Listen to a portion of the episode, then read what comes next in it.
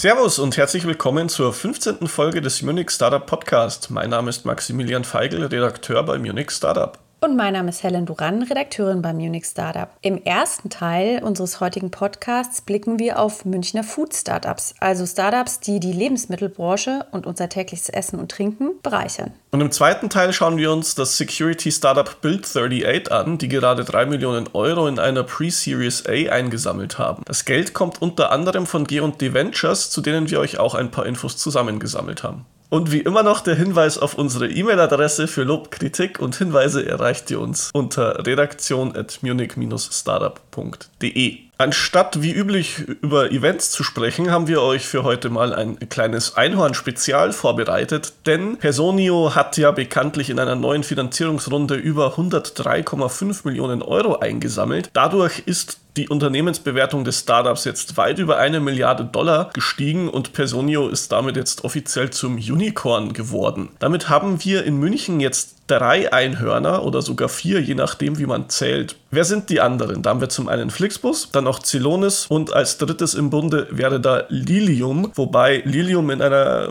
ich sage mal, besondere Rolle ist, denn die Bewertung liegt jetzt knapp über 900 Millionen Euro, was knapp über eine Milliarde Dollar wären. Also je nachdem, in welcher Währung man denkt, sind sie jetzt ein Unicorn oder nicht. Man könnte auch sagen, sie sind ein Dollar-Einhorn, aber kein Euro-Einhorn. Aber ich denke mal, wir nehmen es hier nicht so genau. Ich glaube auch, ich würde Lilium zum Unicorn mit dazu zählen, weil die offizielle Definition von Unicorn ist ja, dass man die Milliardenhürde in Dollar reißt. Und da orientieren wir uns einfach ganz klassisch an den USA. Ganz genau. Wir gratulieren natürlich auch Personio dazu, dass sie das jetzt geschafft haben und natürlich auch zum Investment an sich und nutzen das jetzt ganz kurz, um uns mal den Werdegang des Startups genauer anzuschauen. Genau, den Überblick gebe ich euch einfach mal. Personio wurde gegründet 2015 und zwar von den Gründern Hanno Renner, Roman Schumacher, Arseni Verschinin und Ignaz Forstmeier. Die Gründer haben sich kennengelernt am CDTM, also dem Center for Digital Technology and Management in München. Und das Startup selber bietet eine ganzheitliche, cloudbasierte HR- und Recruiting-Lösung, also eine Lösung fürs Personal Management für kleinere und mittlere Unternehmen. Das Aufzählen von allen Investoren von Personio sparen wir uns mal, weil es sind einfach ziemlich viele. Die wichtigsten nennen wir aber jetzt trotzdem, weil sie einfach auch Personio sehr lange begleitet haben und auch immer wieder investiert haben. Das wären Global Founders Capital und Picos Capital die beide seit der Seed-Finanzierung mit an Bord sind, und Northzone, die schon mit der Series A hinzukamen, und Index Ventures, die zur Series B eingestiegen sind und jetzt aber auch in der Series D als Lead-Investor mit für die gute Bewertung gesorgt haben. Der chronologische Abriss wäre dann so, also, wie gesagt, gegründet 2015. Mitte 2016 die Seed-Finanzierung in Höhe von 2,1 Millionen Euro. Mitte 2017 die Series A-Finanzierung in Höhe von 10,5 Millionen Euro. Anfang 2019 kam dann die Series B-Finanzierung in Höhe von 40 Millionen Dollar. Umgerechnet wären das 33 Millionen Euro. Und im gleichen Jahr verkündete Personio auch, dass sie Rollbox übernommen haben. Also es ist ein spanisches Startup gewesen, das eine skalierbare und automatisierte Lösung für die Lohnabrechnung entwickelt hatte. Und mit dieser Übernahme konnte Personio auch ein neues Feature einführen. Und zwar war, das eben auf der Startup-Technologie ähm, von Rollbox äh, basierte. Ähm, und jetzt können sie eben auch den gesamten Prozess für Lohn- und Gehaltsabrechnung durch eine umfassende Automatisierung im System abbilden. Dann kam es Anfang 2020 zur Series C-Finanzierung in Höhe von 75 Millionen Dollar. Das sind gut 62 Millionen Euro umgerechnet. Und ein Großteil dieses Kapitals ist auch immer noch vorhanden. Das ist ja erstmal knapp ein Jahr her. Ne? Und ähm, 2020 hatten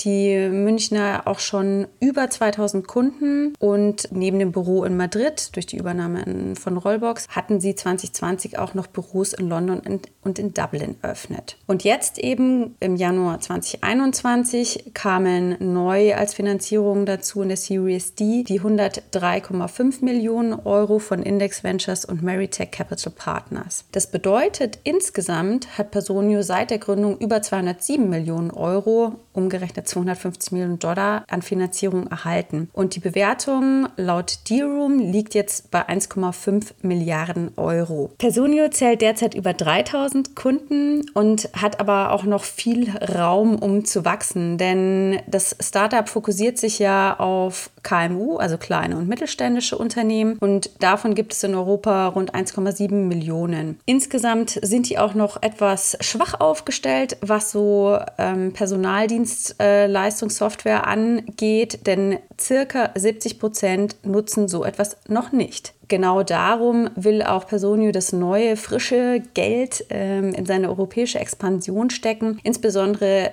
die Expansion in Frankreich und Italien soll vorangetrieben werden und dazu werden natürlich auch noch weitere Mitarbeiterinnen und Mitarbeiter eingestellt. So will das Startup auch von den knapp 600 Mitarbeitern aktuell auf über 1000 Beschäftigte in München, Madrid, London und Dublin wachsen. Jetzt denkt sich vielleicht der ein oder andere, das ist zwar schön für Personio, dass sie ein Unicorn sind und dass sie wieder Geld einsammeln können, aber warum ist das jetzt ein Big Deal? Warum sollte mich das interessieren, wenn jetzt ein anderes Startup zum Unicorn wird? Habe ich mich tatsächlich auch gefragt und bin dem Ganzen mal nachgegangen. Das Spannende dabei ist, äh, Einhörner haben direkte Auswirkungen auf das Ökosystem, in dem sie gewachsen sind. Zumindest vermute ich das jetzt einfach mal, weil viel, allzu viel Forschung zu dem Thema gibt es bisher noch nicht. Das Einzige, was ich finden konnte, das war ein Paper von der Riseba Universität für Wirtschaft, Kunst und Technologie in Riga. Ähm, ist eine private Business School dort. Und in der Arbeit wird die Auswirkung von Unicorn Exits auf die Wirtschaft kleiner Länder untersucht. Und zwar am Beispiel von Finnland, Estland, Lettland und Litauen. Das Ergebnis dieses Papers lautet, dass äh, diese Exits eben zu den wichtigsten Treibern von qualitativen qualitativen und quantitativen Indikatoren von Startup-Ökosystemen gehören. Ähm, für das Beispiel Estland konnte das Paper das ganz gut nachweisen. Von dort kommt der Skype und der Skype-Exit hat für Estland eine zweite Wachstumswelle ausgelöst und damit auch die Verfügbarkeit von Risikokapital deutlich gesteigert. Allgemein würde ich aber behaupten, dass diese Effekte sehr schwer zu quantifizieren sind, weswegen das äh, in der Forschung wahrscheinlich noch nicht so aufgenommen wurde. Jetzt muss man natürlich aber auch sagen, München ist nicht Estland. Trotzdem bin ich der Meinung, dass es ähm, auch im Falle von Personio und den anderen Münchner Unicorns gewisse Effekte gibt, die wir auch hier in unserem Ökosystem sehen können. Und ähm, ich bin in meinen Gedanken auf drei Punkte gekommen, die man sich da wahrscheinlich etwas genauer ansehen könnte. Zum einen ist es natürlich ganz banal die Aufmerksamkeit, denn die Meldung, dass es ein neues Unicorn in der Stadt gibt, ähm, lenkt natürlich den Blick nicht nur auf das Startup, sondern auch auf das Ökosystem, aus dem es kommt und zwar auch sehr oft international, weil spätestens wenn ein Startup die Milliardenbewertung dann erreicht, werden auch internationale Medien oft darauf aufmerksam. Und dann stellt man sich natürlich in diesem Zusammenhang mit Blick auf dieses neue Einhorn ein paar Fragen wie, waren Inkubatoren oder Acceleratoren beteiligt? Welche Investoren haben da den Volk unterstützt? Ähm, gibt es in der Stadt, aus dem das Startup kommt, andere Unternehmen, die man sich anschauen sollte, weil sie vielleicht auch kurz davor sind, diesen Durchbruch zu schaffen? Also diese zusätzliche Aufmerksamkeit, die damit einhergeht, ähm, die kann dann oft helfen, Neues ins Rollen zu bringen.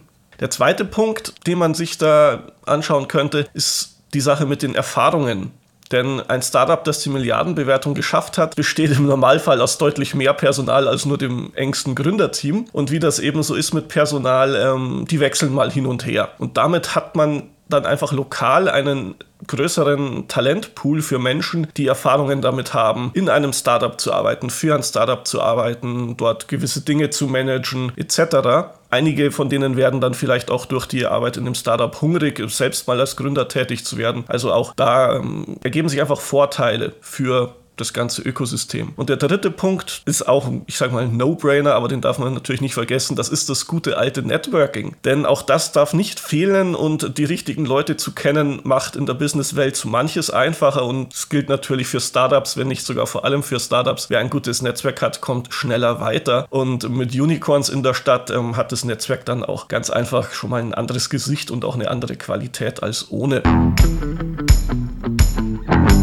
Ja, nach unserem kleinen Einhorn-Exkurs widmen wir uns unserem Hauptthema, sage ich mal, und zwar Foodtech. Wie ihr vielleicht merkt, arbeiten wir uns so nach und nach durch unsere Lieblingsthemen, also ich mich zumindest auf jeden Fall durch meine nach Green Tech und viel Nachhaltigkeit und dann auch Travel Tech. Geht es also nun um Food Tech, also mit Fokus auf innovative Lebensmittel, lecker essen und trinken. Oder vielleicht auch nicht so lecker, aber das gucken wir uns mal genauer an eben. Und das Thema ist nicht nur deswegen interessant, weil ich selber so neugierig immer bin auf neue Food Trends oder auch eben Innovationen aus diesem ganzen Bereich, sondern in der Branche steckt einfach auch sehr, sehr viel Potenzial für Startups, denn die Ernährungsindustrie gehört zu den den fünf größten Industriezweigen in Deutschland und gen generiert dabei auch Umsätze von über 180 Milliarden Euro jährlich. Die Branche umfasst natürlich Hersteller und Vertrieb von Nahrungsmitteln und Futtermitteln plus die Getränkeindustrie, sprich es ist einfach auch eine große Branche. Dazu gehören natürlich auch alle großen und kleinen Supermärkte, Lebensmittelproduzenten und so weiter. Das ist eben alles mit dabei und ja, der Markt wird von einigen Giganten sehr, sehr stark bestimmt und getrieben, aber Food Startups schaffen es immer und immer wieder, sich mit innovativen Produkten auch überzeugende Nischen, aber auch überzeugende Marktanteile vor allem zu sichern. Und die Corona-Krise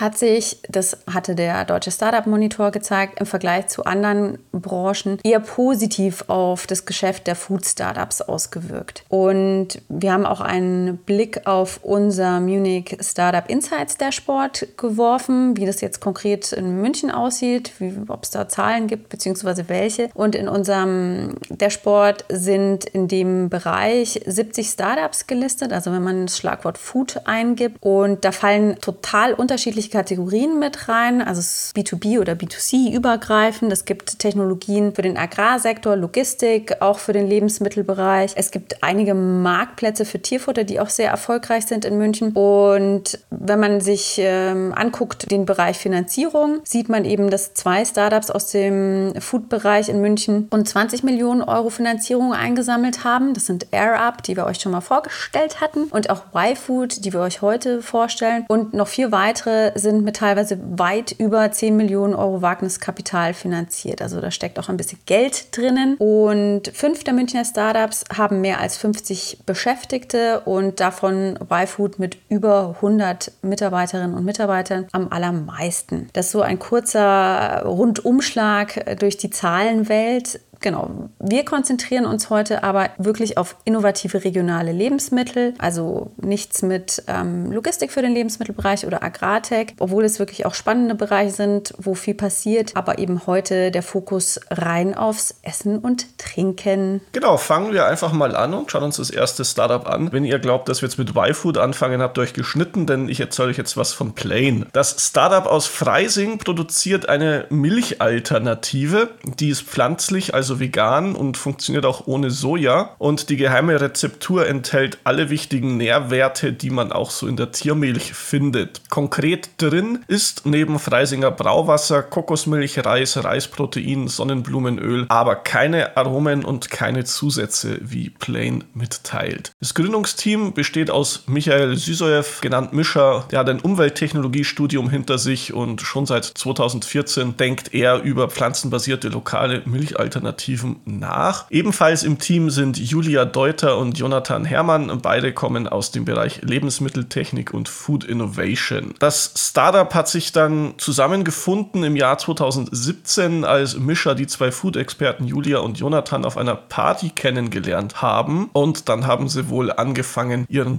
Plan zu schmieden, der dann darin geändert ist, dass sie 2019 für Plane eine Exist-Förderung bekommen haben und Zugang zur Hochschule Weinstefan und dem dazugehörigen Netzwerk, um das Ganze dann eben auch ordentlich umsetzen zu können. Im gleichen Jahr wurde dann eben auch das Produkt fertig entwickelt. Sie haben Verpackungen, Design und so weiter ebenfalls finalisiert und im August 2019 wurde dann das Startup gegründet. Außerdem hat Plane zwei Patente auf die Herstellungsprozess angemeldet und das Team hat auch Kuhmilch in ihre Bestandteile zerlegt und pflanzlich nachgebaut, um eben die pflanzliche Milch so ähnlich wie möglich hinzubekommen. Seit März 2020 verkauft Plain unter anderem bei Vollkorner und Käfer im Kühlregal und das Ganze natürlich auch nachhaltig, wie man es von einer Milchalternative erwartet, in einer Glaspfandflasche. Die Vision des Startups beinhaltet neben der Milch, die sie ja schon verkaufen, weitere Produkte wie Joghurt, Quark, Käsealternativen und vieles mehr. Aktuell ist das Startup dabei, eine neue Rezeptur auf den Markt zu bringen. Mehr Infos gibt es noch nicht, aber bald, das hat uns zumindest die Gründerin Julia Deuter angekündigt. Dann schauen wir uns als nächstes Startup tatsächlich Y-Food an. Wir gehen quasi so langsam von den flüssigen Nahrungsmitteln in flüssigere bis festere über. Deswegen diese Reihenfolge. Weil Y-Food ist auch ein Produkt, was man trinken kann aber es soll zumindest eine Mahlzeit ersetzen. Ich habe das mal vor ein paar Jahren, als es noch ganz frisch auf dem Markt war, ähm, auf so einer Gründermesse auch mal probiert und ich kann es bestätigen. Also man ist wirklich sehr, sehr lange danach satt. Was macht das Startup Y-Food Labs? Sie produzieren vollwertige, ausgewogene Mahlzeiten, also mittlerweile neben den Getränken auch Riegel und ähnliches, die alles enthalten sollen, um für drei bis fünf Stunden eben auch gesättigt zu sein. Funktioniert. Ähm, und die Gründer wollten damit auch dem Junk Fast Food den Kampf ansagen. Also statt sich mal schnell irgendwie so einen Burger zwischen die Kiemen zu schieben, einfach ein ausgewogenes Getränk zu sich nehmen als Mahlzeit. Die Gründer sind Ben Kramer und Noel Bollmann. Beide haben einen Wirtschafts-Background und waren vor der Gründung in der Finanzbranche. Das Startup wurde gegründet 2017, quasi aus dem Kinderzimmer heraus, so haben sie es erzählt. Und dann sind sie auch schon direkt in den LMU Accelerator eingestiegen 2018 und das war so das Highlight der ähm, Gründer. Damals gab es einen erfolgreichen Deal in der TV-Show Die Höhle der Löwen. Das war Ende Ende 2018 und Frank Thelen stieg eben hier ein und daraufhin kam auch Y-Food in den stationären Handel. 2019 im Juni gab es dann eine Finanzierungsrunde in Höhe von 4,2 Millionen Euro. Das wurde angeführt vom französischen Foodtech-Investor Five Seasons Ventures und der US-amerikanische VC Newground Ventures war auch mit dabei. 2019 war Y-Food dann schon mit dabei als am schnellsten wachsendes Food-Startup Europas und der Jahresumsatz lag damals auch schon in zweistelliger Millionenhöhe. 2019 hatten sie auch schon knapp 60 MitarbeiterInnen und bedienten Online-Kunden in mehr als 26 Ländern Europas und waren an über 10.000 Verkaufsstellen vertreten, auch im stationären Handel. Damals, eben vor zwei Jahren, erfolgt auch die Produkterweiterung um Riegel und Pulver, dass man sich das eben auch mal zu Hause Hause anmischen kann. Und 2020 gab es dann die Series B-Finanzierung in Höhe von 15 Millionen Euro. Der Lead-Investor damals war Felix Capital aus London und Altinvestoren waren auch mit dabei. Ganz neu dabei war zusätzlich auch das neu neuseeländische Lebensmittelunternehmen von Terra. Die waren bis dato Zulieferer gewesen von Y-Food, aber wollten dann das Startup eben auch bei Forschungs- und Entwicklungsarbeiten unterstützen. Von den 60 Mitarbeitern Mitarbeitern und Mitarbeiterinnen 2019 wurde dann aufgestockt und 2020 zählte das Unternehmen auch schon 70 Beschäftigte. Dieses Jahr äh, stieg die Beschäftigtenzahl auf über 100 Mitarbeiter und Mitarbeiterinnen. Das Startup wächst und gedeiht und wird eben auch schon in manchen Kreisen als das nächste Unicorn gehandelt. Die Unternehmensbewertung liegt laut D-Room-Schätzungen aktuell zwischen 60 und 90 Millionen Euro. Kommen wir von den flüssigen Nahrungsmitteln langsam zum Essen und zwar über einen kleinen Umweg, nämlich den Strohhalm. Ich rede natürlich von dem Startup Wise Food, das ja bekannt ist für seinen essbaren Trinkhalm mit dem spannenden Namen Superhalm. Mittlerweile hat Wise Food aber ein etwas breiter aufgestelltes Portfolio mit nachhaltigem und auch essbarem Einweggeschirr und das schauen wir jetzt auch mal genauer an. Gegründet wurde Wise Food 2017 aus einem studentischen Projekt heraus. Im Gründungsteam Team sind zum einen Philipp Silbernagel, ein Seriengründer. Der hatte im letzten Jahr einen Exit, scheinbar in Millionenhöhe bei seinem E-Learning-Startup Plakos. Aber eigentlich ist er, oder ursprünglich ist er Elektroingenieur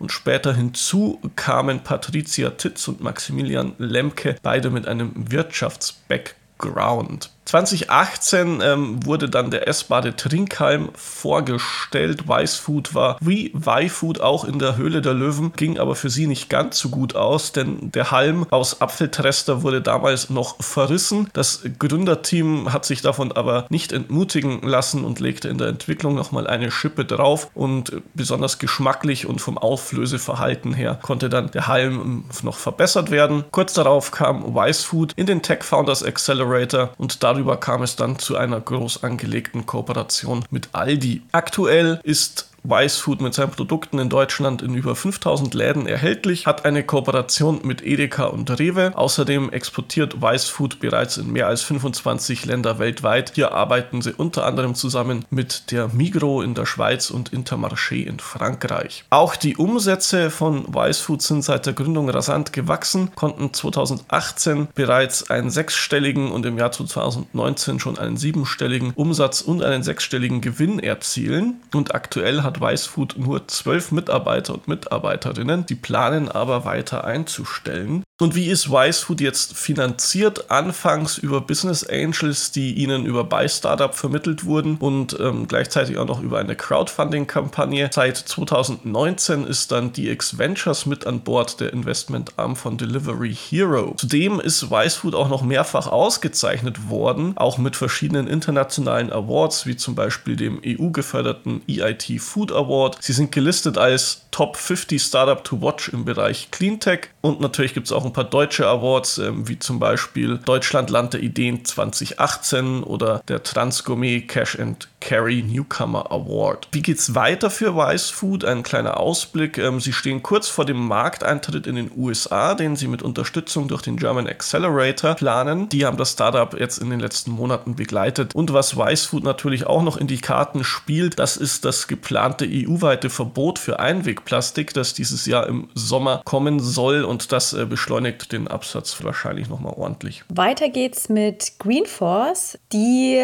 stellen schon seit längerem proteinreiche Regenerationsdrinks für Sportler und Athleten her, aber haben jetzt eben neu ins Portfolio mit aufgenommen veganen Fleischersatz und der wird hergestellt auf Basis von Erbsenproteinen, aktuell eben ohne Soja oder Gluten oder sonstige Zusätze. Und Greenforce nennt sein Produkt auch nachhaltiges Pflanzenfleisch. Gegründet wurde Greenforce 2019 durch Thomas Isermann. Der hat einen Hintergrund im Bereich Sportmanagement, hat auch schon andere Unternehmen gegründet. Gemeinsam mit einem Team von Nahrungsmittel- und Food-Experten aus dem Bereich Proteinforschung wurden eben nun verschiedene Produkte entwickelt, beispielsweise eben ein Burger, wo sie 50 verschiedene Rezepturen ausprobiert haben, um eben jetzt die aktuelle Variante des veganen Burgers zu produzieren. Und zusätzlich gibt es auch noch Pflanzerl, in dem Fall halt Pflanzenfleisch, Pflanzerl und eine Hackmischung, also so, dass man auch quasi Veggie-Bolo machen kann. Und all das gibt es eben in Pulverform. Man mixt sich das quasi selber zusammen. Und alles wird auch hergestellt in Deutschland und diese Pulverform macht die Lieferung nachhaltiger und die Produkte auch länger haltbar. Das Pulver kann dann wiederum auch mit weiteren Gewürzen oder Gemüse individuell gemixt werden und ist entsprechend natürlich auch so ein Vorteil, weil man es auf seinen eigenen Geschmack nochmal justieren kann. Aktuell wird das alles online vor allem verkauft. Es gibt auch schon eine Kooperation mit dem Feinkost Käfer. Aktuell fokussiert sich Greenforce vor allem auf den Online-Verkauf, hinterlegt das Ganze auch mit so einer intensiven aktiven Social-Media-Strategie, haben auch Kooperationen eingegangen. Und ja, bei, bei sowas wie veganen Burgern stellt sich natürlich sofort die Frage, gibt es da nicht eigentlich schon starke Konkurrenz? Ja, klar, gibt es. Also viele von euch kennen sicher auch die amerikanische Burgermarke Beyond Meat, die in Deutschland ja auch schon relativ fest Fuß gefasst haben. Gibt es auch schon in verschiedenen Restaurants und so weiter. Aber Green Force selber, habe ich das Gefühl, sieht es eher so nach dem Motto, Konkurrenz belebt das Geschäft. Und je mehr Leute auf den Trichter kommen, kommen, dass es noch Alternativen zum Fleischkonsum gibt, umso mehr können auch Greenforce profitieren. Viele Menschen essen natürlich auch lieber regionale Produkte und da zieht eben ein deutsches Produkt vielleicht auch besser als Beyond Meats, obwohl die jetzt auch eine Niederlassung in den Niederlanden planen. Und außerdem, also meinen Recherchen zufolge, wir haben es selber nicht ausprobiert, schmeckt das Fleischpflanzer zumindest wirklich sehr, sehr überzeugend nach Fleisch. Aktuell ist das Startup auch für den Green Product Award nominiert. Ansonsten ansonsten gibt es zur Finanzierung oder auch zur Umsetzung noch nicht so viel zu erzählen. Sie verraten da nicht so viel. Das Startup ist bislang bootstrapped, so wie wir das ähm, recherchiert haben. Als Ausblick ist es, sieht so aus, dass Greenforce aktuell zwar vor allem Bioerbsen verarbeitet, aber sie können sich auch künftig vorstellen, weitere Proteinquellen wie Sonnenblumenkerne oder Soja mit dazuzunehmen und auch weitere Produkte eben zu entwickeln, neben den drei bestehenden, beispielsweise auch eine Fischvariante.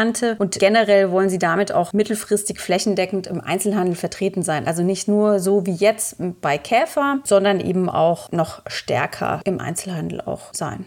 Kommen wir vom Fleisch zum Fisch und schauen uns das letzte Startup in unserem kleinen Reigen hier heute an, und zwar Happy Ocean Foods. Was genau machen die? Die entwickeln pflanzliche Alternativen für Fisch- und Meeresfrüchte und zwar seit 2019. In dem Jahr hat sich das Startup nämlich gegründet. Gründer sind Robin Drummond, ein Kommunikations- und Medienmanager und Julian Hallett mit einem Wirtschaftshintergrund. Wie ist es jetzt dazu gekommen, dass die beiden das machen? Die Gründer haben sich bei der Arbeit in einem anderen Startup schon im Jahr 2016 kennengelernt und wollten gemeinsam eine innovative Marke für alternative Ernährung gründen. Zusammen mit zwei Ernährungs Ernährungs- und Lebensmittelwissenschaftlerinnen haben sie dann insgesamt drei verschiedene Garnelentypen aus Bohnenproteinen entwickelt. Happy Ocean Foods ähm, verwertet hier Sojabohnen und Mungobohnen. Dann mixen sie das Ganze mit Algenextrakten, Gewürzen und natürlichen Aromen und dadurch kommt dann der künstliche Shrimp sozusagen zustande. Das Besondere ist, durch diese Mischung ist er zum einen reich an wichtigen Omega-3-Fettsäuren, also ist er nicht nur geschmacklich ein guter Garnelenersatz, sondern auch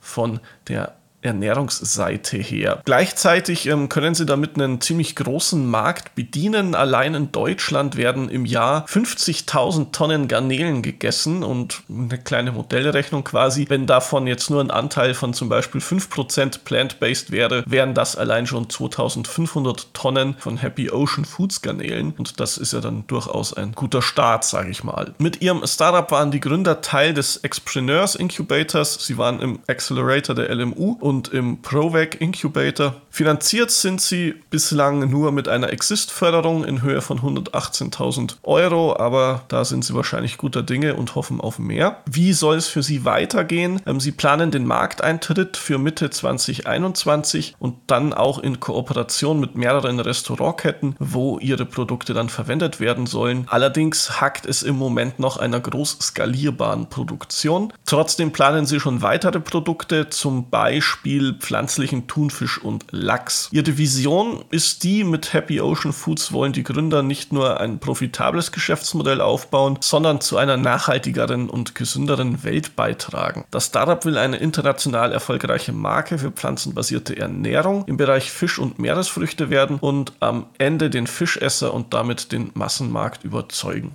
Das trifft wahrscheinlich auch auf die anderen Startups vor, die wir uns heute angeschaut haben, die innovative Produkte zum Essen und Trinken herstellen. Denn die meisten der vorgestellten Startups sind schon auch auf Themen wie Nachhaltigkeit, Tierwohl, Klimaschutz und so weiter fokussiert. Und das ist für die meisten eben auch ein wichtiger Treiber. Genau, was haben wir uns genau angeschaut? Dabei waren Plain, ein lokaler pflanzlicher Milchersatz. Dann haben wir auch über Y-Food gesprochen. Die wollen mit ihren Ready-to-Go-Drinks eine Mahlzeit ersetzen und haben für Menschen, die lieber was beißen wollen, auch noch Riegel dazu entwickelt. Und Wise Food wiederum wurde bekannt durch die essbaren Trinkhalme, haben ihr Sortiment aber nun auf essbares Geschirr erweitert. Green Food wiederum will den Markt für pflanzliches Fleisch erobern und umkrempeln mit seinen veganen Burgern, Hack und Pflanzeln. Und Happy Ocean Foods will unsere Küche mit pflanzlichen Garnelen bereichern. Und zu guter Letzt Tipps vielleicht für alle anderen, die auch ein Food Startup gründen wollen oder vielleicht noch gar nie drüber nachgedacht haben, aber jetzt eben doch. Es gibt auch viel Unterstützung und Hilfe. Zum anderen der schon angesprochene EIT Food Accelerator bzw. Award. Das ist eben ein EU-Verbundprojekt und die wollen eben den Lebensmittelsektor kundenorientierter, ökologischer und damit auch wettbewerbsfähiger machen in der EU. Und dazu gibt es eben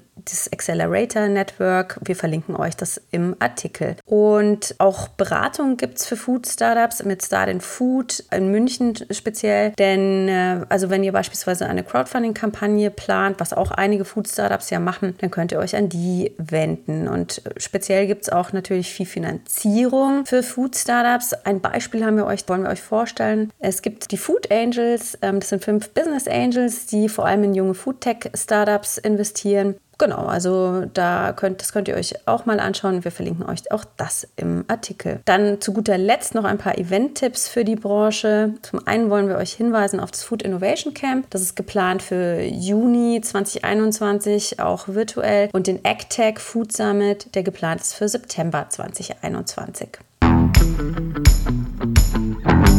Unser zweites Thema heute ist die Investition in Build38. Das Security Startup hat 3 Millionen Euro in einer Pre-Series A eingesammelt und wir schauen uns an, wer ist Build38 und wer ist hier der wichtigste Investor. Zuerst ein paar Worte zum Startup. Das auf Mobile Security spezialisierte Startup ist ein Konzern-Spin-Out von Giesecke und Devrion. Gegründet wurde es Ende 2018. Hinter dem Startup stehen acht Gründer, darunter Christian Schläger, der auch als Geschäftsführer tätig ist, und Pedro Hernandez, der als Managing Director für den Asien-Pazifik-Raum verantwortlich ist. Das Unternehmen hat seinen Hauptsitz in Münchner Werk 1, eine Vertriebstochter sitzt aber auch in Singapur und dann haben sie noch ein eigenes Entwicklungsteam in Barcelona. Also die waren von Anfang an schon international aufgestellt. Zunächst war Build 38 finanziert durch den VC-Arm G&D Ventures, also der VC-Arm von Giesecke und Devrion. Und das Angebot des Startups zielt ab auf App-Entwickler und Entwicklerinnen und Großunternehmen. Denn Build38 will ihnen dabei helfen, ihre Apps vor unbefugten Modifikationen, Datenschutzverletzungen und Malware abzusichern. Dazu hat das Startup ein eigenes App-Security-Framework aus mehreren Layern entwickelt. Das gibt es natürlich sowohl für Android als auch für iOS. Und mit diesem Security-Framework sollen Sicherheit, Kontrolle, Verbindung und Reporting abgedeckt werden. So soll es dann möglich sein, Apps nicht mehr nur vor potenziellen Angriffen und Bedrohungen zu schützen, sondern auch vorherzusagen, wann diese denn auftreten könnten. Und neben höherer Sicherheit sollen die Kundinnen und Kunden dann auch von einer schnelleren und kostengünstigeren Entwicklung ihrer Apps profitieren. Zu den Anwendungen, für deren Schutzbild 38 sorgt, zählen digitale Autoschlüssel, der mobile Fahrkartenverkauf oder auch staatlich anerkannte mobile IDs. 2019 ist das Startup dann auch eine Partnerschaft mit dem InsurTech Hub eingegangen und berät andere Startups im vierten Batch des W1 Forward Accelerators in Sachen Security. Und jetzt haben sie eben eine Finanzierung in Höhe von 3 Millionen eingesammelt und zwar durch G&D Ventures, Kaixa Capital und eCapital und G&D Ventures wollen wir uns auch nochmal genauer anschauen. Die Kaixa Capital ist übrigens ein katalanischer ähm, Investmentarm einer quasi katalanischen Sparkasse. Was vielleicht damit zusammenhängt, dass der Pedro Hernandez vermutlich irgendwie aus der Ecke von Barcelona kommt. Das könnte man sich so zusammenreimen, ja. Aber jetzt tatsächlich zu G&D Ventures. G&D Ventures wurde 2018 gegründet und ist eben der Corporate Venture Capital Arm von Giesecke und Devrian, des Konzerns, der unter anderem auch Geld druckt und seinen Sitz hier in München hat. Mit der Gründung will G&D Ventures Kontakt zur Startup-Szene halten und von innovativen Jungunternehmen auch profitieren. Das Unternehmen investiert typischerweise in Early Stage, also von der Seed bis zur Series A und selektiv auch in Later Stage Unternehmen, insbesondere mit mit dem Fokus auf Europa und Israel. Die vier Schwerpunktbereiche der Investitionen sind Payment, Connectivity, Digital Security und Identities. Und die Investitionsspanne liegt dabei zwischen 250.000 und 4 Millionen Euro. Neben einem reinen Geldgeber, sage ich mal, versteht sich G&D Ventures aber auch als Sparingspartner für die Portfoliounternehmen und begleitet sie bei ihrem Wachstum. Dabei ist natürlich vor allem auch die Verbindung zur G&D-Gruppe ähm, spannend und das damit auch verbundene einzigartige Netzwerk. Das Team von G&D Ventures besteht aus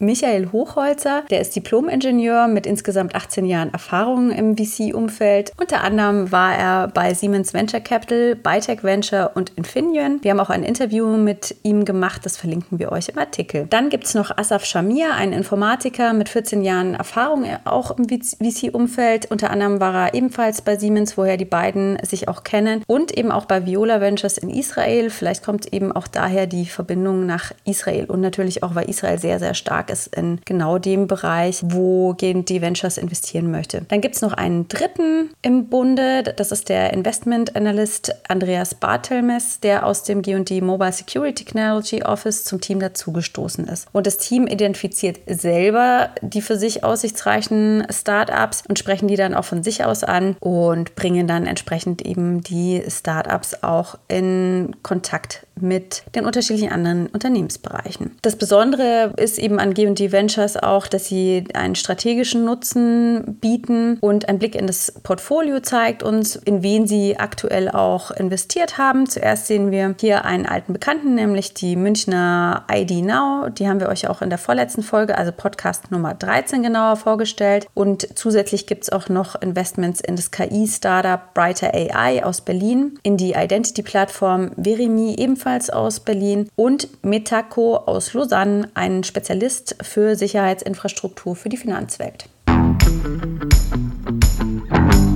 Und das war's dann auch schon wieder für heute. Bis ihr das nächste Mal von uns hört, haben wir wie immer ein paar Lesetipps für euch. In den nächsten Tagen dürft ihr euch auf diverse Artikel freuen. Und zwar schon am Freitag, also morgen, erwartet euch ein Interview mit Apti. Das noch sehr junge Münchner Startup versetzt Tee mit natürlichem Koffein. Das soll dann eine gesündere Alternative zu Kaffee schaffen, die einen auch länger und nachhaltiger leistungsfähig hält. Mehr erfahrt ihr dann im Interview. Das passt auch ganz gut zu unserem heutigen Podcast. Mal wieder was zu trinken. Gut, Schätz beiseite. Nächsten Montag als weiterer äh, Lesetipp erscheint ein Interview mit D-Cube. Das Münchner Startup kennt ihr schon aus unserer Folge zur Raumfahrtbranche, nämlich zu Space Startups. Und alle, die noch mehr erfahren wollen zu D-Cube, lest unbedingt rein in das Interview mit dem Gründer Thomas Sinn. Und an dieser Stelle verabschiede mich und sage vielen Dank fürs Zuhören und Servus bis zum nächsten Mal. Und auch ich verabschiede mich. Servus und bis zum nächsten Mal.